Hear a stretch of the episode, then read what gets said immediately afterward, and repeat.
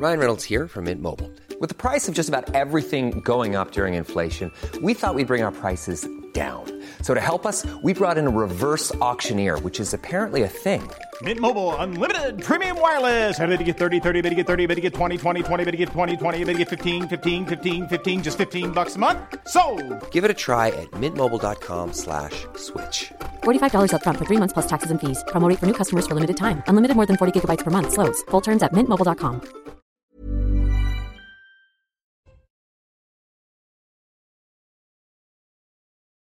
tous et bienvenue à vous. Bonjour Eric Zemmour. Bonjour. Merci d'être là. C'est votre grand rendez-vous ce dimanche. Nous vivons un moment d'accélération sur la scène internationale et européenne avec une situation en Ukraine de plus en plus incontrôlable, mais aussi en France avec de nombreuses questions bien sûr sur la situation sociale, économique, sécuritaire, l'école aussi.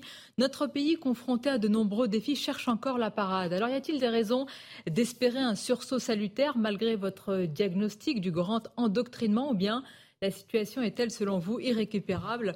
Pour vous interroger sur tous ces sujets, mes camarades, Nicolas Barret des Échos, bonjour à vous Nicolas. Bonjour Sonia. Et le penseur et sociologue Mathieu Boccoté, bonjour Mathieu. Bonjour. Éric Zemmour, la situation en Ukraine reste instable et, inquiétante. L'explosion sur le pont de Crimée a ajouté à cette angoisse d'escalade.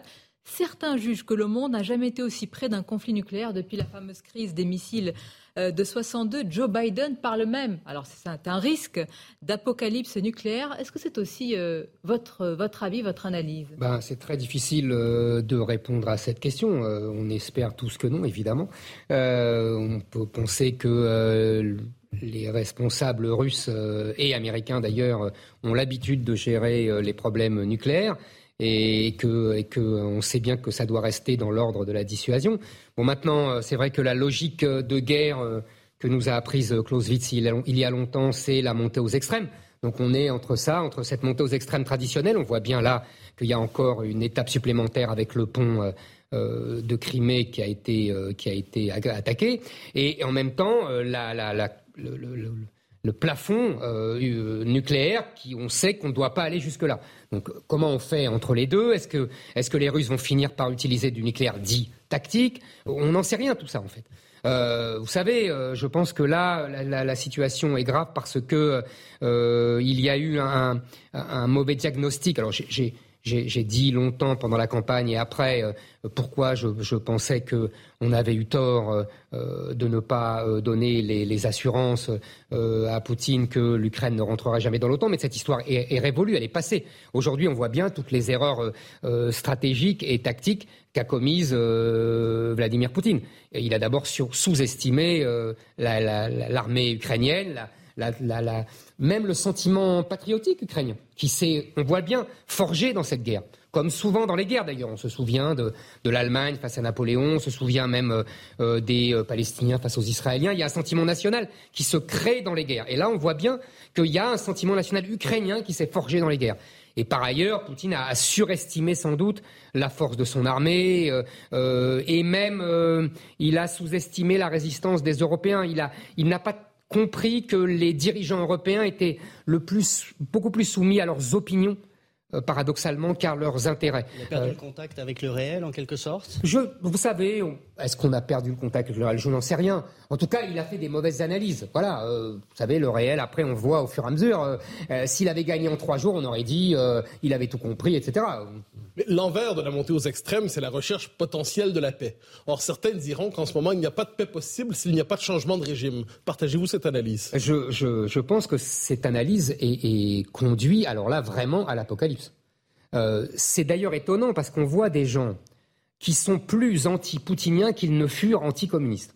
C'est-à-dire que jamais, au temps de l'affrontement dans la guerre froide, euh, évidemment, les gens ont demandé, les, même les plus anticommunistes qui soient, ont demandé le changement de régime communiste. Il leur est venu euh, par miracle, si j'ose dire. C'est le, le, le, le, les Russes et les Soviétiques qui ont, aboli ce régime. Ce ne sont pas les Occidentaux qui l'ont demandé, qui l'ont obtenu. Euh, et là, on voit, on dit, ah bah si on peut pas y avoir de paix s'il n'y a pas changement de régime. Euh, évidemment que c'est pas du tout dans la tradition française. La tradition française ne connaît pas les régimes, elle connaît les États. Donc euh, d'ailleurs, Emmanuel Macron le fait. D'ailleurs, Emmanuel Macron le fait. vous avez vu, il est, il, est, il est dans cette logique française. Il, il, garde le contact avec Poutine, même s'il se fait euh, euh, remonter les bretelles par les pays de l'Est et par les Américains. Il le fait. Le problème, c'est qu'il ne va pas euh, plus loin que ça. Mais, mais, mais il le fait parce qu'il est dans cette logique. Il y a évidemment, ça serait une folie que d'exiger le changement de régime pour obtenir la paix. Si on ne, enfin, si on, on peut pas l'exiger, il faut l'obtenir, ce changement de régime. Que reste-t-il? Est-ce que les Occidentaux doivent pousser l'Ukraine à accepter le sacrifice des territoires de l'Est que la Russie vient d'annexer? Vous savez, euh, je, dans cette histoire, c'est la guerre qui va décider. D'ailleurs, c'est toujours comme ça dans l'histoire. Euh, c'est la guerre qui tranche. Est-ce que l'armée russe va, j'ai vu qu'elle avait changé de commandant-chef, etc. Bon, est-ce qu'ils vont réussir à, reprendre l'offensive et à repousser les assauts de l'armée ukrainienne ou au contraire est-ce que l'armée ukrainienne va continuer à euh, l'emporter et, euh, d'ailleurs ça pourrait régler... Pardon ça dépend aussi des livraisons d'armes, de l'aide américaine. Oui, mais de toute façon vous avez vu que l'aide américaine est colossale. Mhm. Euh, l'aide américaine vous avez est colossale. l'issue de la guerre Non, je n'ai pas. Je vous dis non. Je, c'est ça qui va trancher, c'est ça qui va choisir. On ne peut pas choisir à la place de la guerre, si j'ose dire. C'est pas nous qui allons décider. D'ailleurs la défaite de, la Russie, la défaite totale de la Russie, qui rappellerait euh, la catastrophe pour les Russes euh, de la défaite face aux Japonais en 1905, qui avait fini au long cours par entraîner la chute du tsar. Donc vous voyez, c'est lié la défaite militaire et euh, la chute du régime. Qui va s'écrire. Exactement. Mm. vous avez déjà confessé avant l'invasion une certaine sympathie pour la critique que Poutine faisait de l'Occident. En tous les cas, vous avez un discours parfois très dur sur l'Occident. Poutine à cette rhétorique d'un Occident euh, affaibli, euh, décadent. C'est peut-être euh, justement pour revigorer les sentiments nationaux. Qu'est-ce que vous avez pensé de cette charge? J'ai vu son, discours, son long discours. J'ai trouvé ça intéressant comme observateur français, parce qu'après tout, nous, on est français, on, regarde ça de l'extérieur, parce qu'il a fait pour nous un discours à la fois de gauche et de droite. C'est-à-dire qu'il a, tenu un discours anticolonialiste, on pourrait dire que c'est plutôt un discours de gauche sur euh, euh, la tradition, si j'ose dire, colonialiste occidentale, en oubliant d'ailleurs que lui-même et, les Russes avaient une très grande tradition coloniale, euh, et pour cause. Et, et, par ailleurs, il a fait une critique qu'il a effectivement est, la mienne. Vous avez tout à fait raison. Il a pas de. C'est la critique de la décadence occidentale par l'islamisation, par le woke surtout. Euh, par euh, le développement de cette idéologie woke, de cette religion woke, euh, qui privilégie toujours les minorités sur la majorité, qui privilégie toujours un, discours anti-homme blanc hétérosexuel, qui manifestement affaiblit, d'abord affaiblit l'intelligence occidentale, parce que cette, cette, cette religion woke a d'abord pris dans les universités et est en train et ça veut dire qu'il a touché là où ça fait mal? Exactement. Ah ben, là-dessus, il a, il a touché tout à fait. Si vous voulez, son discours était à deux, deux, deux destinations, vous avez bien compris. Aux pays africains et aux pays anciennement colonisés, il dit regardez l'Occident, c'est toujours des colonisateurs, des méchants colonisateurs. Et d'ailleurs, on le voit en Afrique comment il est en train de, de, vraiment de, donner des coups de boutoir à la présidence française. Donc ça, ça marche en fait, ce discours. Ah oui, bah, vous voyez, ça marche. Le discours anti-français marche, le discours anti-occidentaliste marche. Tout à fait. Vous avez vu en Afrique, encore en Burkina Faso, où, euh, on a, ils vont encore chasser l'armée française. Mais il y a un avant et un après l'invasion pour ce discours. C'est-à-dire, si avant l'invasion, certains en Occident pouvaient être séduits par ce discours, aujourd'hui, c'est une volonté de sa part d'exciter les opinions, de les manipuler. C'est, euh, je pense qu'il, ah, je vais vous dire, euh, vous avez peut-être raison, mais je pense qu'il a échoué là-dessus. les opinions occidentales sont pro-ukrainiennes. Elles sont anti-russes, manifestement. Qu'on dise qu'elles sont manipulées ou pas manipulées, peu importe. En tout cas, il a échoué. En revanche, je pense qu'il vise les, opinions africaines, les opinions indiennes, non les opinions non alignées. Et d'ailleurs, ça marche, ça, pas trop mal. Bon. Et en revanche, son discours woke euh, anti-woke, pardon, là s'adresse effectivement à une partie des opinions occidentales. Mais nous étions convaincus avant, on n'avait pas besoin de ce discours de Poutine euh, pour dénoncer l'idéologie woke, ce que, ce que, ce que j'ai encore fait dans ma, dans ma tribune récente dans le Figaro.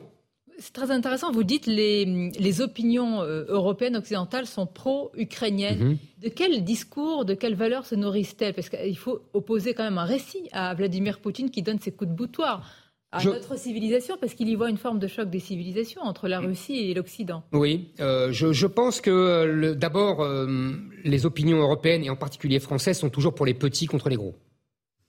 Ça, c'est un classique. vous savez. Qui est le petit et le gros dans tout cela? Parce que ah, derrière l'Ukraine, il y a, les États-Unis. L'Ukraine est petit par rapport à Poutine. Il y a quand même l'Occident aussi. Et bien sûr, mais on n'est pas en guerre avec la Russie. Donc là, il y a une guerre. Pensez-vous vraiment? On n'est pas en guerre. Non, on n'est pas en guerre. On est, on est aux limites de la co-belligérance, comme disent les, les, les, diplomates. Mais, cette frontière est encore euh, présente?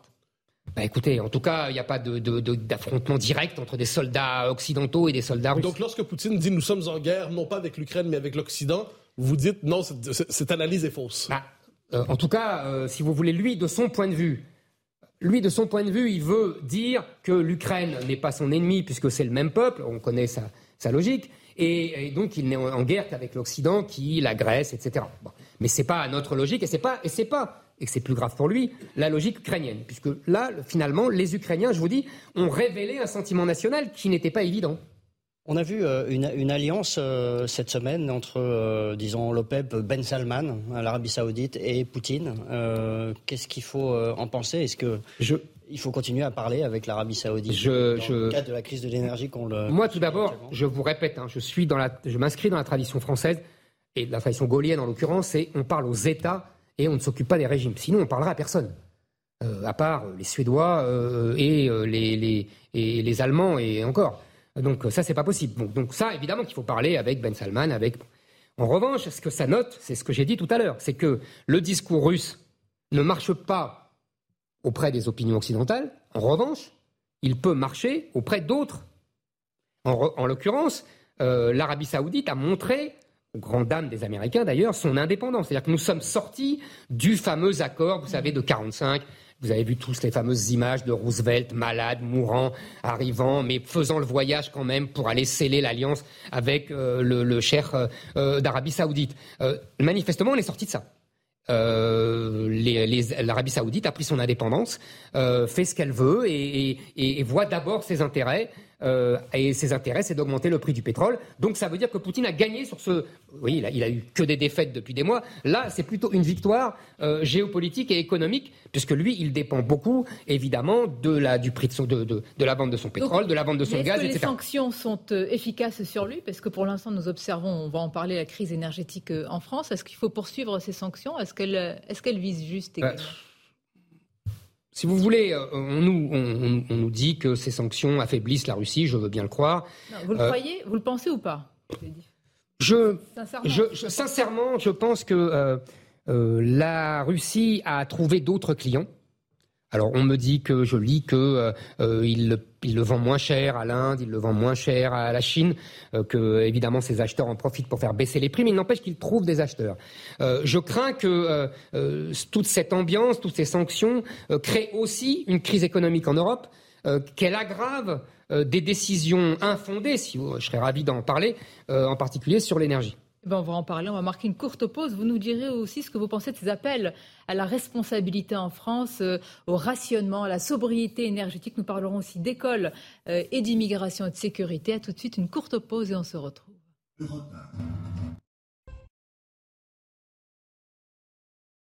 À vous d'être avec nous en direct avec notre invité, le président de Reconquête, Éric Zemmour. Et la première question de cette partie vous est posée par Mathieu Boccoté. Alors, la crise en Ukraine entraîne ou favorise à tout le moins une crise de l'énergie en France aujourd'hui, au point où plusieurs ministres en viennent à développer, appelons ça une politique de la petite laine, en expliquant aux Français comment s'habiller, c'était pour traverser l'hiver et ainsi de suite, en les appelant de pas paniquer au moment de faire leur plein d'essence. Est-ce que ces appels à la responsabilité sont nécessaires? Écoutez, moi, je, je suis un peu euh, agacé par ce grand cirque de mettez un pull, euh, euh, mettez votre petite laine, etc. J'avoue que j'aurais aimé que les responsables politiques, puisqu'on les appelle comme ça, soient moins irresponsables.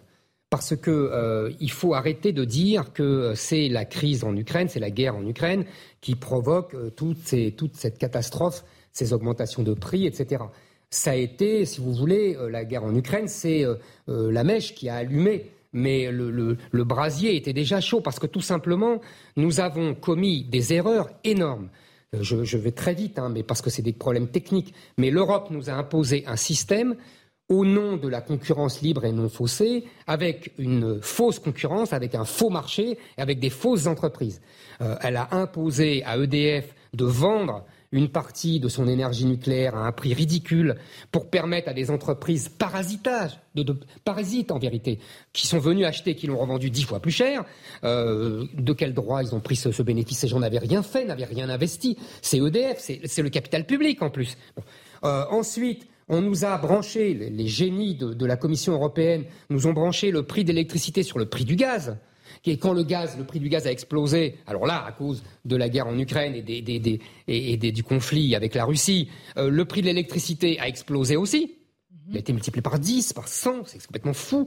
Euh, alors qu'on avait on avait, avec le plan nucléaire des années 70, le moyen de protéger notre autonomie et de protéger notre, que notre la souveraineté. En Ukraine a bon dos aujourd'hui? Oui, la guerre en Ukraine a bon dos pour dissimuler les graves erreurs de nos dirigeants depuis 20 ans qui ont accepté l'idéologie européenne alors qu'ils devraient protéger notre souveraineté et nos intérêts, et, et, deuxièmement, qui ont négligé, et ça Emmanuel Macron est vraiment coupable avec François Hollande, son prédécesseur, la filière nucléaire. Vous parlez de Fessenheim, mais aujourd'hui, qu'est-ce qu'on fait Et pas seulement. Mais aujourd'hui, vous, euh, aux responsabilités, qu'auriez-vous fait? Est-ce que vous n'auriez pas quand même tenu ce discours euh, de responsabilité, sans aller peut-être jusqu'à conseiller des, cols roulés mais J'adore les cols roulés, hein. c'est pas le problème. Vous allez les euh, adopter, mais... sur la sobriété énergétique, c'est vraiment aussi ridicule que vous ne le dites. Mais on peut, on peut dire qu'il faut économiser l'énergie, mais je trouve que c'est mal à propos. Parce que, je, je si vous voulez, il faudrait que les dirigeants, d'abord, reconnaissent leurs fautes. Et après, on peut dire aux Français, ah, faites attention, etc. Dans les années 70, quand il y a la crise du pétrole, on dit aux Français, euh, ne gaspillez pas, la, lutte contre le gaspillage, vous vous souvenez, etc. Mais en même temps, en même temps, on établit un programme nucléaire extraordinaire qui, en 10 ans, va euh, mettre sous, euh, soulever de, terre 58 centrales nucléaires. Vous voulez une sorte d'inventaire Oui, absolument, d'inventaire entre le, oui et l'énergie en général c'est les dirigeants français et les dirigeants européens qui ont fait n'importe quoi. Et pour l'avenir, il faudrait annoncer, par exemple, pour compenser ce discours sur le rationnement, dire on sort de l'arène. On sort. Le REN, c'est le système dont j'ai parlé tout à l'heure. Il faudrait prendre des mesures radicales, défendre euh, les intérêts français. Sur Emmanuel, Macron. Emmanuel Macron. C'est en train d'être fait. C'est un virage. Ah, c'est en train d'être fait. Ça fait des mois qu'on m'annonce ça. Oui. Sur, sur, le, sur l'essence, là, sur cette mm d'essence qui, qui, qui, inquiète beaucoup, euh, on voit que la CGT est en pointe dans ce conflit. Euh, est-ce qu'au-delà du cas de Total, est-ce que vous considérez qu'il y a réellement un problème de salaire en France? Alors, euh, effectivement, on voit que la CGT euh, euh, fait de, agit, fait de, l'agitation et essaye de, faire parler d'elle et de, et de c'est des mesures tout à fait excessives et qui ne doivent pas lieu d'être dans une démocratie sociale dont on parle tout le temps. D'ailleurs, même le patron de la CFDT a fait des remontrances à la CGT. Mais globalement, oui, je l'ai dit pendant la présidentielle, je pense que nous avons un problème de salaire en France et en particulier un problème de salaire net parce que nous avons des charges sociales beaucoup trop élevées et pour le salarié et surtout pour le patron. Et donc, il y a une, vraiment, euh, depuis 20 ans, nous avons un salaire net qui n'augmente plus guère. Euh, et, qui, et, du coup, les Français sont très désavantagés par rapport à certains voisins. On voit par exemple euh, tous ces Français qui vont en Suisse travailler, car les salaires sont deux, trois fois supérieurs, même pour des métiers comme infirmière, comme, vous voyez, c'est des métiers euh, qui sont des, des, des, des, des métiers de, avec des petits salaires dans les, en Suisse, ils ont des salaires beaucoup plus importants. Et, donc, on manque de compétences. Et, on, manque. Et oui, attendez. On allait en parler. Allez-y. Euh, d'abord, moi, j'ai proposé pendant la présidentielle euh, de baisser les charges sociales. On, on, pouvait baisser les charges sociales en cessant de nourrir la bête de notre État-providence euh, qui soigne le monde entier, qui, qui euh, dépense un argent fou dans l'assistanat, euh, et en particulier en, limitant la protection sociale aux Français. en tout cas les aides non, mm-hmm. non contributives. Et j'avais proposé aussi un développement de la participation, etc. C'est une réponse qu'on pourrait faire d'ailleurs euh, aux, grévistes de la CGT. De, Total. Comment Aurait-elle suffi face à l'ampleur de ce défi? En tout cas, c'était l'une de vos propositions. Vous parlez de ces métiers, mhm. infirmières et, tant d'autres. Justement, dans le Parisien ce matin, l'ancien Premier ministre Édouard Philippe évoque euh, ces métiers-là qui sont souvent euh, mal pourvus. Il dit que les quotas d'immigration par profession sont envisageables et légitimes, qu'on a besoin de compétences, il affirme-t-il. Que pensez-vous de... Pourquoi vous dites... Non, non, parce que c'est parce que ça, me fait, c'est un sourire, euh, euh, si vous voulez, triste. C'est un sourire jaune. Euh, je, ça fait les gens comme Édouard Philippe, en vérité, veulent toujours plus d'immigration. Les gens comme ah, parce que c'est des gens comme Édouard Philippe. Un immigrationniste pour vous? Oui, pour moi c'est un oui. Je vais vous dire ce que c'est que le venant système. Venant de la droite. Hein, oui, oui, venant. Bien sûr, vous avez raison. Mais venant d'une droite jupéiste, hein, vous savez. je n'ai pas souvenir, j'ai souvenir moi que c'était le lieutenant d'Alain Juppé qui parlait d'identité heureuse, et qui disait que tout serait réglé, euh, qui était l'ami de Tarek Obrou, euh, l'imam de Bordeaux, euh, qui, le dit imam de Bordeaux, a reconnu aujourd'hui qu'il n'y avait aucune différence entre islam et islamisme. Vous voyez, ça c'est la droite jupéiste, c'est la droite centriste. Et cette droite-là veut toujours plus d'immigration. Vous l'avez accusé d'être islamo-compatible quand même. Ben, je, écoutez, moi je, dis des faits. Je dis des faits. Alain Juppé était le patron d'Édouard Philippe et Alain Juppé a remis la Légion d'honneur à, à l'imam Tarek Obrou. Et Tarek Obrou qui était un frère musulman. Et qui, voilà, c'est tout, c'est tout ce que je dis des faits. Maintenant, pour les quotas, rapidement, on a déjà une immigration légale colossale qu'il faudrait arrêter, uniquement par les droits, c'est-à-dire le droit à faire venir sa famille, ses parents, ses cousins, euh, même maintenant les jeunes peuvent faire les, jeunes migrants, euh, euh, les sans papier, mais peuvent faire venir quand même leurs parents avec la, dernière législation du précédent quinquennat. C'est déjà entre le droit d'asile, etc. On a 400 000, 400 000 immigrés légaux tous les ans. Et M. Édouard Philippe ne dit pas qu'il va arrêter ces 400 000, qu'il va supprimer leurs droits. Non, il garde ses droits et il rajoute des quotas par profession qui manque de compétences. Mais, mais là-dessus, donc en fait, c'est une immigration en plus. Oui, mais dites-moi, est-ce qu'elle est nécessaire pour combler Non, elle n'est pas nécessaire. Il faut former des gens. Il faut, mais je vais vous dire, il faut former des gens. Il faut réformer. D'ailleurs, je vois que le gouvernement va le faire. les allocations chômage pour pousser les gens à reprendre un travail plus vite. Il faut réduire l'assistanat. L'assistanat est, euh, est un cancer euh, en France. Euh, d'ailleurs, les classes populaires le savent mieux que les autres, car elles, elles se lèvent tôt pour aller travailler pour un faible salaire, alors qu'il y a leurs voisins qui, travaillent, qui gagnent autant sans rien faire. Il faut absolument réduire massivement cet assistanat. Et en plus, ne, plus le donner aux étrangers. Alors d'un côté, il y a la question de l'immigration choisie, de l'autre, il y a les images qui ont beaucoup circulé sur les réseaux sociaux de dizaines de migrants franchissant les barrières pour euh, euh, aller vers la mairie de Paris. Que vous ont inspiré ces images?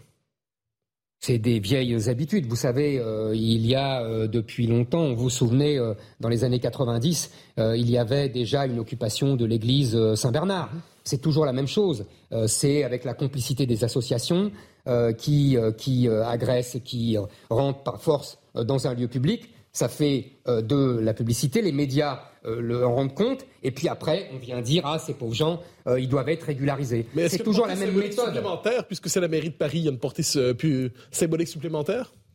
C'est n'est pas une symbolique supplémentaire, c'est simplement euh, la mairie de Paris est mise face à ces contradictions, puisque euh, Madame Hidalgo euh, est une grande, une grande habituée des discours pro-immigration. vous savez, aujourd'hui, tout le monde a compris, en vérité, que l'immigration ne se limite pas à l'immigration. c'est tout simplement un remplacement de population. Et c'est pour ça que les discussions sur euh, les quotas, sur l'immigration choisie. mais bien sûr, mais bien sûr, on le voit bien aujourd'hui. On voit bien qu'aujourd'hui. Euh, non, non, mais on le voit bien qu'aujourd'hui notre pays, notre pays est, en phase à un immense bouleversement un immense bouleversement de population et avec, avec des mœurs différentes, avec une violence inouïe. Euh, je pense, moi, que la violence n'est pas de la délinquance, ce ne sont pas des faits divers, comme on dit dans les médias. J'ai utilisé le mot de francocide. C'est-à-dire que je pense que les meurtres de Français, les vols de Français, les viols de Françaises, euh, les mêmes, euh, les, agressions, tout cela doit être politisé. C'est-à-dire que c'est conscient, c'est-à-dire qu'on vise exprès des Français. Oui. Vous savez, je vais vous donner deux chiffres rapidement. Euh, dans les transports en commun d'Île-de-France, 70% euh, des vols euh, sont subis par des Français et 70%, le même chiffre, sont, faits par des étrangers. Pareil pour les viols dans les transports. Il y a 83% des femmes violées qui sont françaises et plus de 60% des violeurs qui sont étrangers. Et je ne vous parle pas du reste des autres qui, en vérité, sont français, mais on sait que pour la plupart, ils sont issus de l'immigration.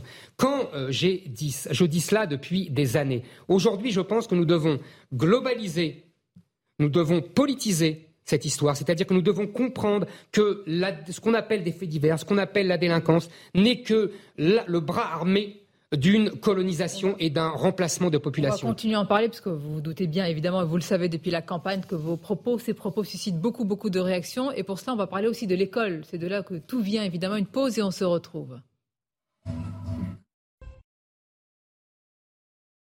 Le président de Reconquête, Éric Zemmour, vous venez de citer en, quelques minutes, juste avant euh, la, la coupure, Éric Zemmour, euh, deux, termes, j'allais dire, qui suscitent beaucoup de crispation, qui sont qualifiés de, fantasmes par beaucoup. Vous avez dit remplacement et le terme de colonisation, sans citer le francocide.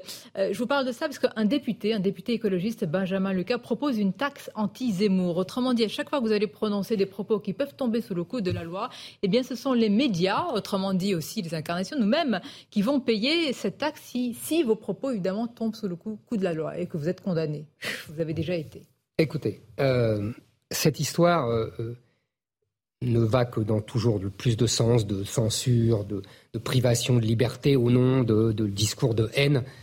il faut rappeler les choses. En deux mots, j'ai été condamné il y a dix ans pour avoir dit que la plupart des trafiquants de drogue étaient arabes et noirs. Je ne crois pas que la réalité me démente. Le ministre de l'Intérieur lui-même M. Darmanin euh, fait maintenant le lien entre euh, délinquance et immigration. Vous reconnaissez qu'il y a une nuance entre ce qu'il dit et. Bah, pas vraiment, moi je voulais dire. C'était dans, une, dans une. Non, c'est pas vrai, il n'y a pas de différence. Je voulais dire que c'était. Il y avait un lien direct entre l'immigration euh, et la délinquance, qu'on appelle la délinquance. Encore une fois, moi je ne veux plus appeler de délinquance. J'ai vu la semaine dernière un, grand article dans Le Monde, le journal Le Monde, qui reconnaît que tous les trafiquants de trac ou en tout cas la plupart des trafiquants de, crack, sont sénégalais. Euh, quand j'avais dit ça, j'étais à l'époque euh, chroniqueur sur CNews, j'avais été encore attaqué. Encore, euh, même l'ambassade du Sénégal s'était plainte. Aujourd'hui, qui se plaint?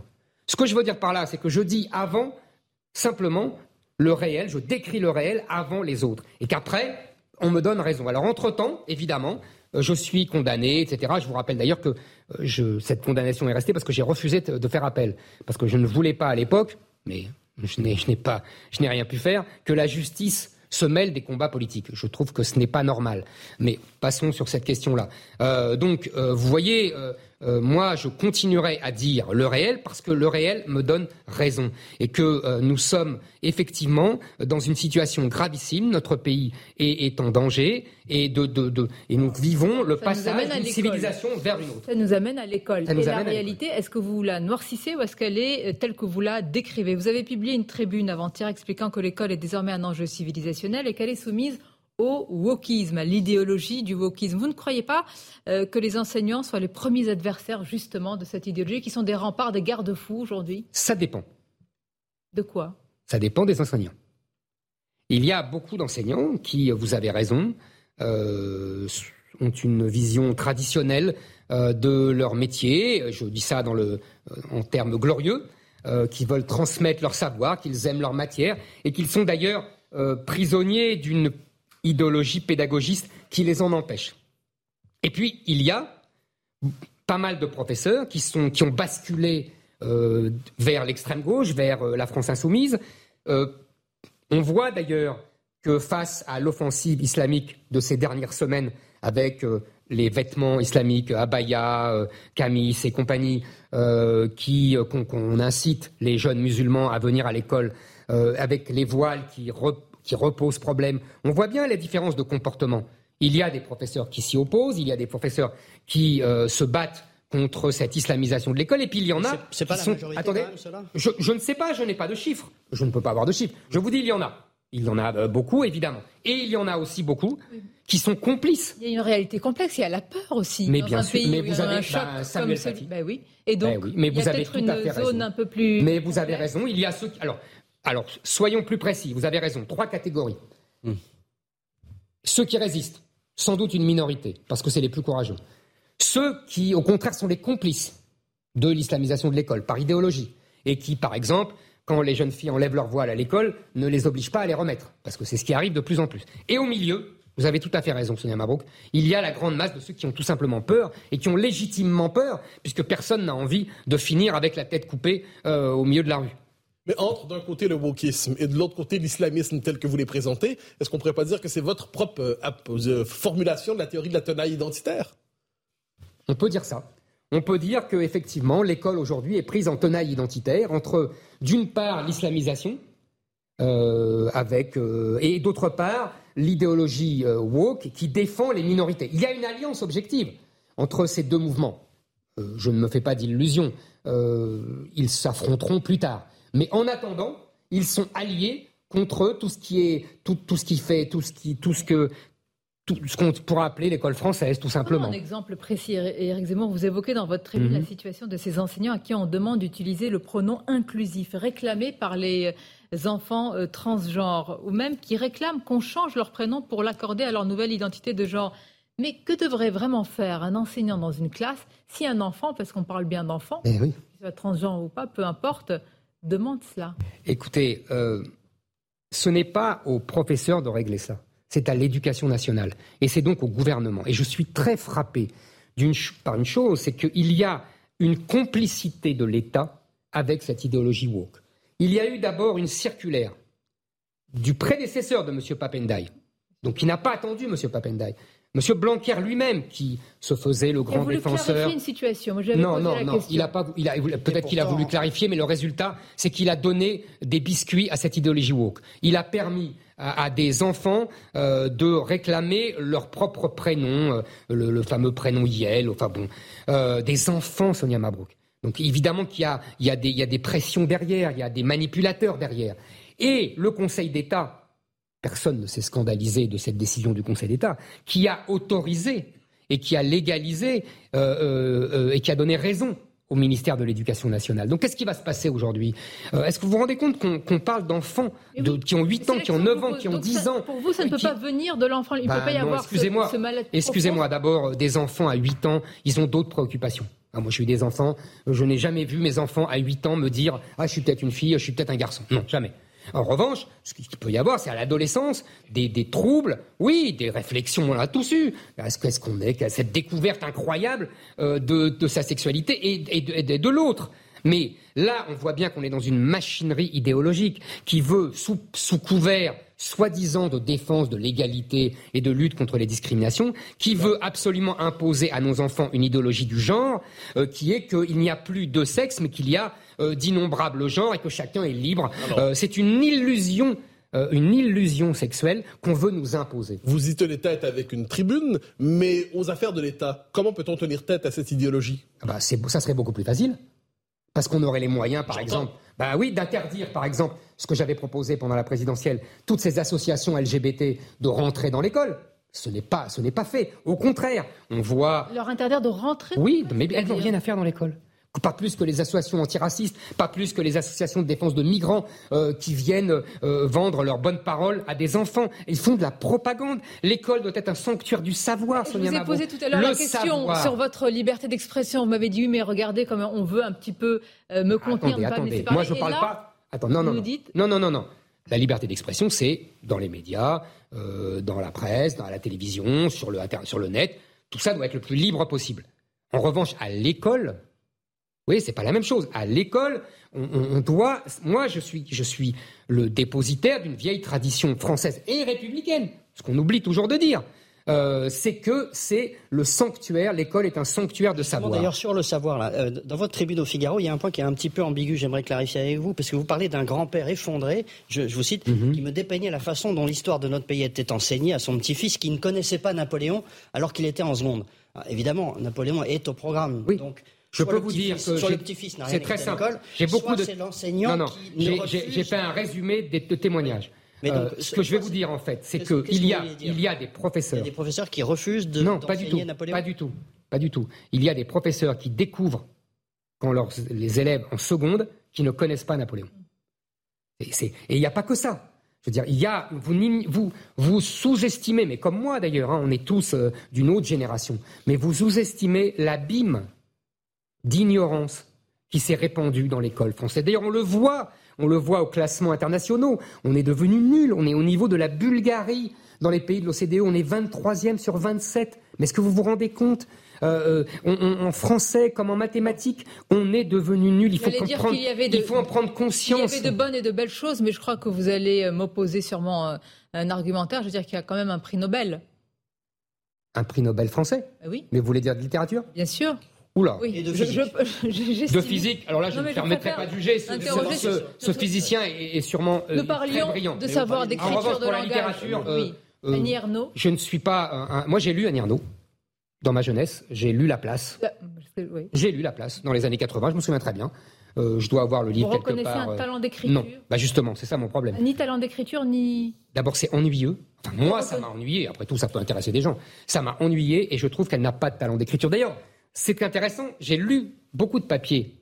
Même les turiféraires d'Annie Ernaux reconnaissent que son style est plat et ennuyeux. Mais ils en font une espèce de titre de gloire. Ils disent, mais c'est fait exprès, c'est contenu, c'est une prose contenue, etc. Moi, je me méfie quand on commence à dire. féministe, Elle a quand même son néo-féministe.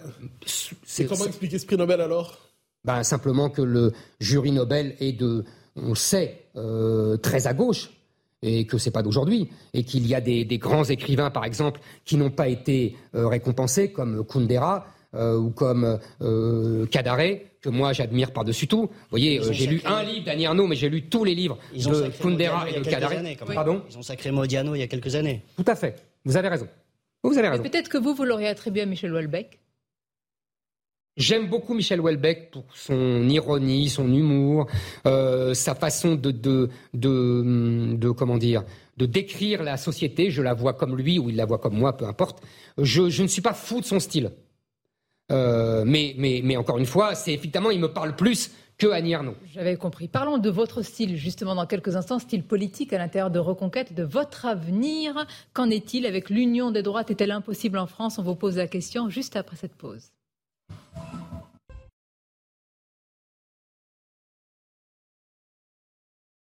Vous parlez d'union des droites, c'est un de vos grands thèmes, mais quel terrain commun pourrait-il y avoir, par exemple, entre Éric Zemmour, une Marine Le Pen et un Xavier Bertrand? Quel terrain commun pourrait vous rassembler, programmatique ou idéologique? D'abord, c'est mon grand thème. Oui, j'en parle, mais ce n'est pas un totem. C'est votre levier. Ah, Voilà, exactement. C'est un levier. C'est simplement parce que je considère aujourd'hui, mais on va en parler, que seule une union vaste des droites peut euh, euh, l'emporter et donc peut euh, imposer une politique qui sauvera la France de, de ce que- de- du grand remplacement, etc., de ce que j'ai dit tout à l'heure. Bon. Ça, c'est une première chose. Euh, maintenant, euh, vous me dites, qu'est-ce qui me relie à Marine Le Pen, à d'autres à droite? Je ne suis pas sûr que Xavier Bertrand, lui, s'inscrive dans cette position. Il se dit de droite. Il se dit de droite, mais en vérité, il ne, au nom de sa conception euh, du cordon sanitaire, il est en fait Disons du côté d'Emmanuel Macron. Bruno mais voilà, voilà, disons, disons cela. Mais en fait, essayons de voir les choses de haut. Euh, parce qu'on peut se poser des questions. Euh, Marine Le Pen le conteste, par exemple. Elle a le droit. Pour elle, il n'y a plus de droite, il n'y a plus de gauche, il n'y a plus de clivage droite-gauche. Pour parler vite et prendre un peu de hauteur historique, le clivage droite-gauche, les historiens nous l'ont appris, il est né dans cette fameuse histoire du veto du roi en 1789. Euh, les, ceux qui étaient pour que le roi garde un veto bah, se, sont mis à droite de l'Assemblée et, et ceux qui étaient contre le veto se sont mis à gauche. Et puis ce clivage droite-gauche, il a évolué au fil du temps, il s'est structuré autour d'un sujet à chaque fois. Quand je vous parle du roi, là, vous voyez bien, on discute des institutions, monarchie, république, etc. Après, on a parlé de la question sociale. Après, on a parlé de la guerre, de la paix avec les Allemands. Et puis ensuite, on a reparlé de la question sociale avec le communisme dans les années 50. Le clivage droite-gauche, à chaque fois, mutait. Il y a une trentaine d'années, dans les années 90, on a eu le fameux référendum sur Maastricht et on a vu un nouveau clivage s'imposer entre ceux qui étaient pour le oui et pour le non. Il y avait à chaque fois dans chaque camp des gens de droite et des gens de gauche. Il y avait des gens de droite et des gens de gauche pour le oui, il y avait des gens de droite et des gens de gauche pour le non. Pour le non, euh, il y avait Jean-Pierre Chevènement qui était à gauche, il y avait Philippe de Villiers qui était à droite, il y avait euh, Charles Pasqua, Philippe Séguin, euh, Jean-Marie Le Pen, et à droite c'était la même chose. Évidemment, il était tentant, et, je vous le dis en toute bonne foi, parce que moi-même, euh, j'ai écrit des dizaines d'articles là-dessus dès les années 90. Je voyais bien l'émergence de ce, clivage, et je pensais qu'il fallait faire fond sur lui. Sauf qu'il y a eu deux choses. D'abord, les, le- les camps du non, ce qu'on appelait les républicains des deux rives, ne se sont jamais alliés. Ça a été un échec. Il faut le dire. Ça a été un échec. Bon. Et deuxièmement, le camp du oui a fini par s'allier derrière Emmanuel Macron.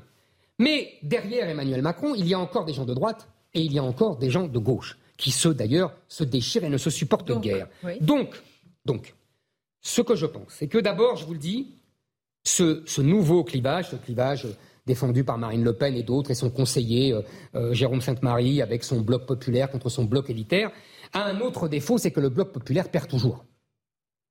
Parce qu'en France, euh, euh, c'est ce qu'a fait, ce qu'ont fait et le général de Gaulle et François Mitterrand. On ne gagne que si on prend une partie de la bourgeoisie et les classes populaires. C'est pour ça qu'elle se veut être le porte-parole ou le défenseur de ce bloc populaire. Oui, elle veut se, elle, est le porte-parole. Elle, se veut le porte-parole, c'est tout à fait légitime. Sauf qu'avec ça, elle ne gagnera jamais. Pourquoi? Parce que le bloc populaire est toujours perdant. Il faut absolument qu'il y ait une partie de la bourgeoisie qui vienne se rallier. Oui, mais ils votent, mais ils, sont minoritaires. Mais, ils perdent. Non, ils perdent. Mais c'est perdant d'avance. Et ça perdra toujours. Euh, euh, il faut absolument qu'il y ait une partie de la bourgeoisie que j'appelle bourgeoisie patriote qui rallie ce camp. Votre modèle, c'est ce qui s'est passé en Italie. Mais alors, voilà, c'est ce que j'allais vous dire. Aujourd'hui, je pense que dans toute l'Europe, dans toute l'Europe, le clivage droite-gauche est en train de renaître de ses cendres, et que, pourquoi il renaît de ses cendres?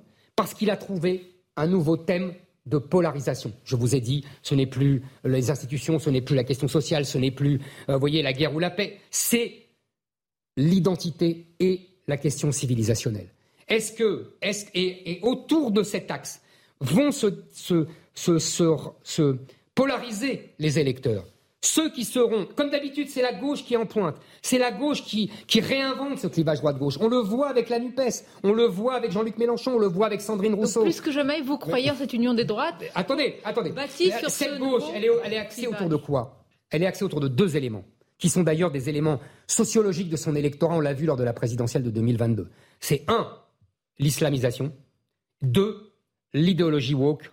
Ce sont les deux axes fédérateurs de cette gauche aujourd'hui. Donc tous ceux qui sont contre cette idéologie woke, qui pensent que le privé ne doit pas être politique sous réserve de passer dans un régime totalitaire, sont de droite. Mais Tous ceux qui sont contre l'islamisation du pays qui sont de droite. Qui est les députés à l'Assemblée nationale? Qui est ancré dans le, dans le paysage politique français? Marine Le Pen. Bien sûr, mais pas seulement d'ailleurs, il y a LR aussi. Je sais bien, mais, vous savez, Marine Ne partage pas votre analyse. Mais non, attendez, elle non, elle ne partage pas mon analyse, j'ai bien compris, ça m'a pas échappé. Ça ne lui a pas nuit.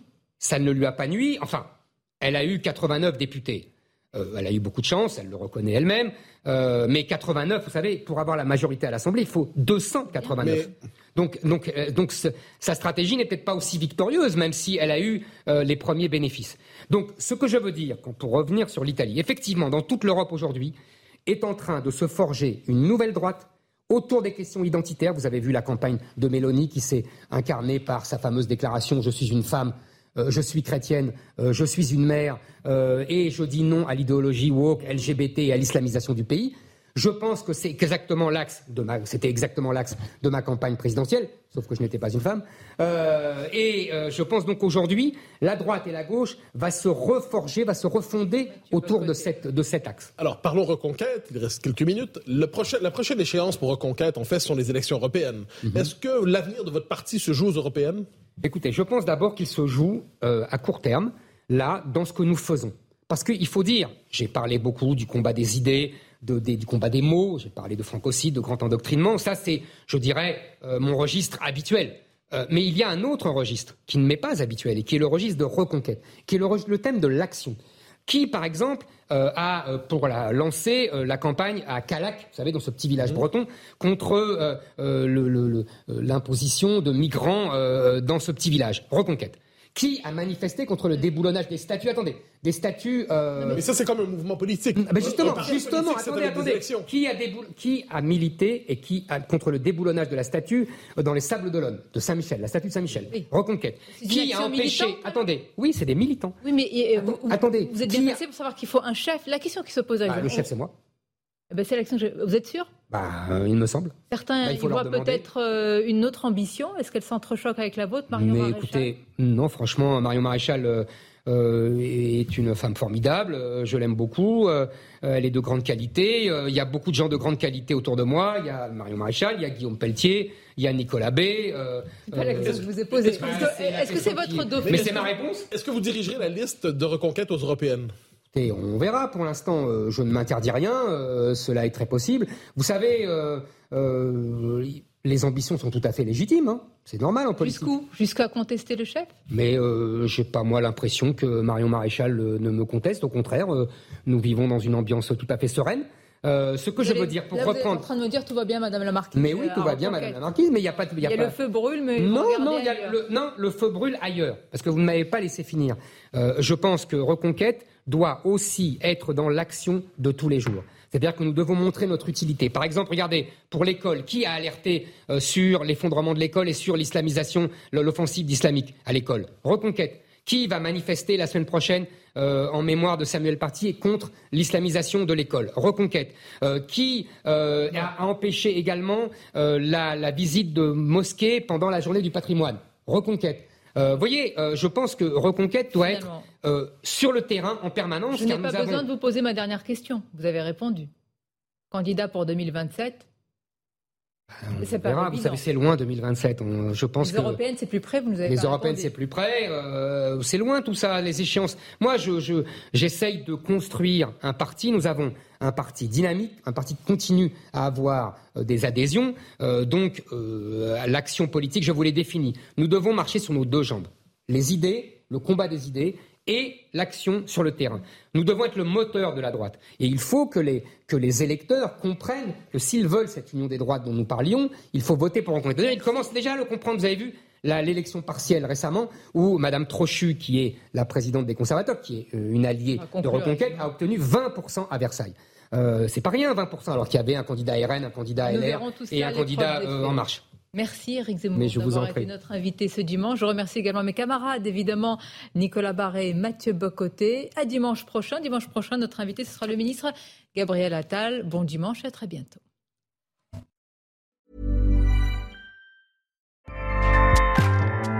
ACAST powers the world's best podcasts. Here's a show that we recommend. Hi, I'm Jesse Cruikshank. Crookshank. I host the number one comedy podcast called Phone a Friend. Girl, let's phone a friend. Not only do I break down the biggest stories in pop culture with guests like Dan Levy and members of InSync, I do it with my own personal boy band singing jingles throughout.